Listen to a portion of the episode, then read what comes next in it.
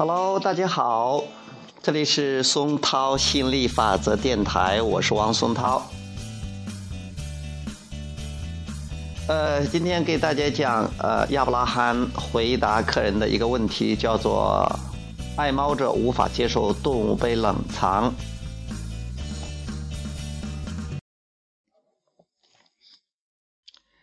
客人问：“你好，亚伯拉罕，谢谢您和您的耐心解答。”亚伯拉罕回答说：“当你知道一切都很好时，耐心是很容易的。”客人问：“人类和动物的灵魂生生世世都一同度过吗？”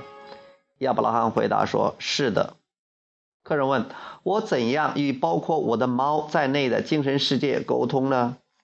亚伯拉罕说：“你希望与他们的精神世界相遇吗？”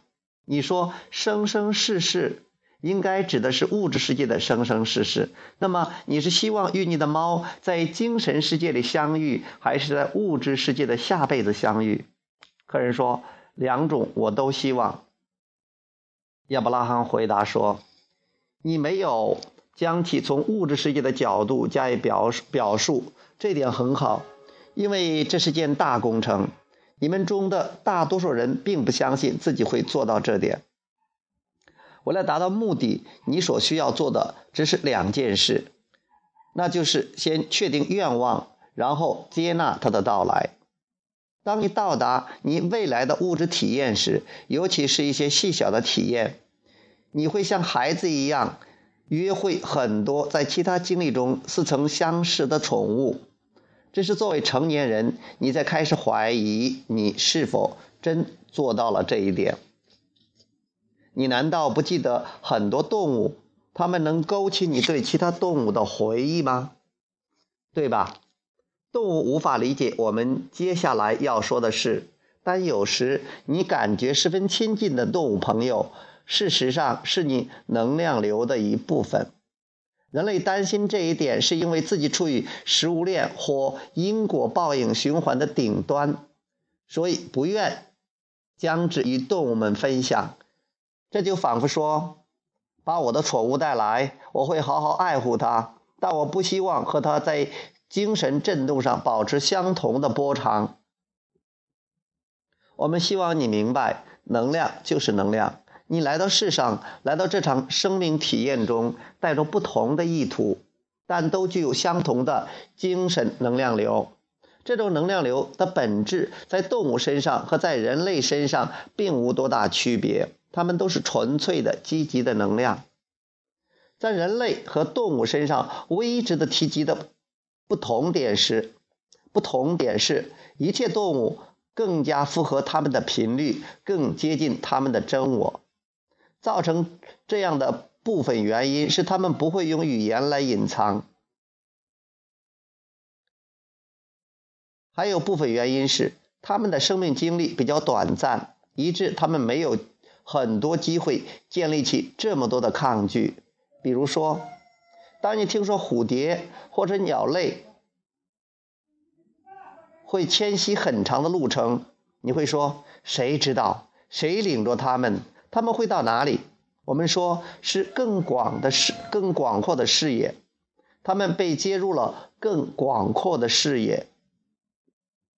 你是否曾经看到看到过一群鸟在飞翔，并奇怪他们为何不会相互撞上对方？他们并没有在你没有看到的时候偷偷练习。实际上，他们达到这一境界，是因为他们的。更广阔的视野，知道这一形式的每一个细节。他们完成了自己的职责，是因为他们本能的、震动的、契合的知道他们应该怎样去适应。你们也正是在思考这一问题。你是否曾经有过这样的行车经历？你只能感觉到自己在跟随着车流行进。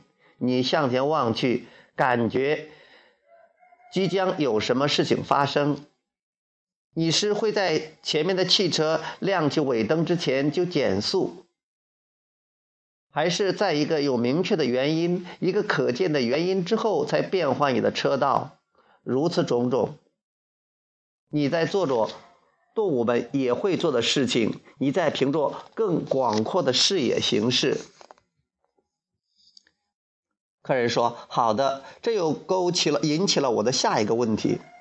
我对接纳我的家人和朋友食用动物感到很挣扎，尤其是要与他们共处，而他们又很喜欢将死去的动物冷藏在冰箱里，并在我的房子里烹调它们。对于这一点，您能帮到帮助我吗？亚伯哈亚伯拉罕说：“或许不能。”客人说：“这确实是个棘手的问题。”亚伯拉罕回答。你为你自己设置了太多的忧伤，因为你一直都在击打那面鼓。你使用一切可以使用的语词语来描述这件糟糕的事。现在，我们想告诉你，你不能同时拥有事物的两面。你不能在强烈反对这种做法的同时，又允许死亡的动物存放在你的冰箱里。换句话说。有些东西是必须给予的，我们正努力去依顺事物的本质，除非某种规范非常的强有力，以至于它能说服其他人不再食用动物，这是可能的。但是你永远也不能说服某些动物不再食用其他其他动物。大型动物总会捕食小型动物的。大鱼总会吃小鱼的。当你理解了这一规律，当你明白动物也总是理解这一规律的，你就不会再将其看得如此之重了。我们向你保证，这些动物头脑同样清醒。如果这不是一个他们愿意去博弈的游戏，他们不会同你进行博弈。你大可以放手，你不必去食肉。但是你大可不必为这世上如此普遍的现象而感到害怕。有一天，艾斯特告诉杰瑞，如果他再因为看到不喜欢的汽车贴纸而沮丧，他会让他待在房车的卧室里，并且关上所有的窗户。因为当杰瑞看到他不能认同的汽车贴纸，他就会为此感到烦心。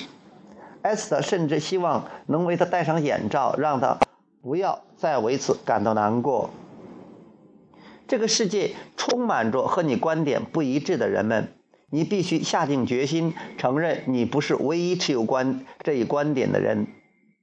你必须下定决心承认你不是唯一持有观点的人。每个人都可以有他们的观点，每个人都可以在他们的。车上贴上汽车贴纸，而每个人都需要生存，并感受到他们想要感受的东西。找到感觉良好的方法是你的问题，而不是要求别人贴上能取悦你的汽车贴纸。OK，到这里，拜拜。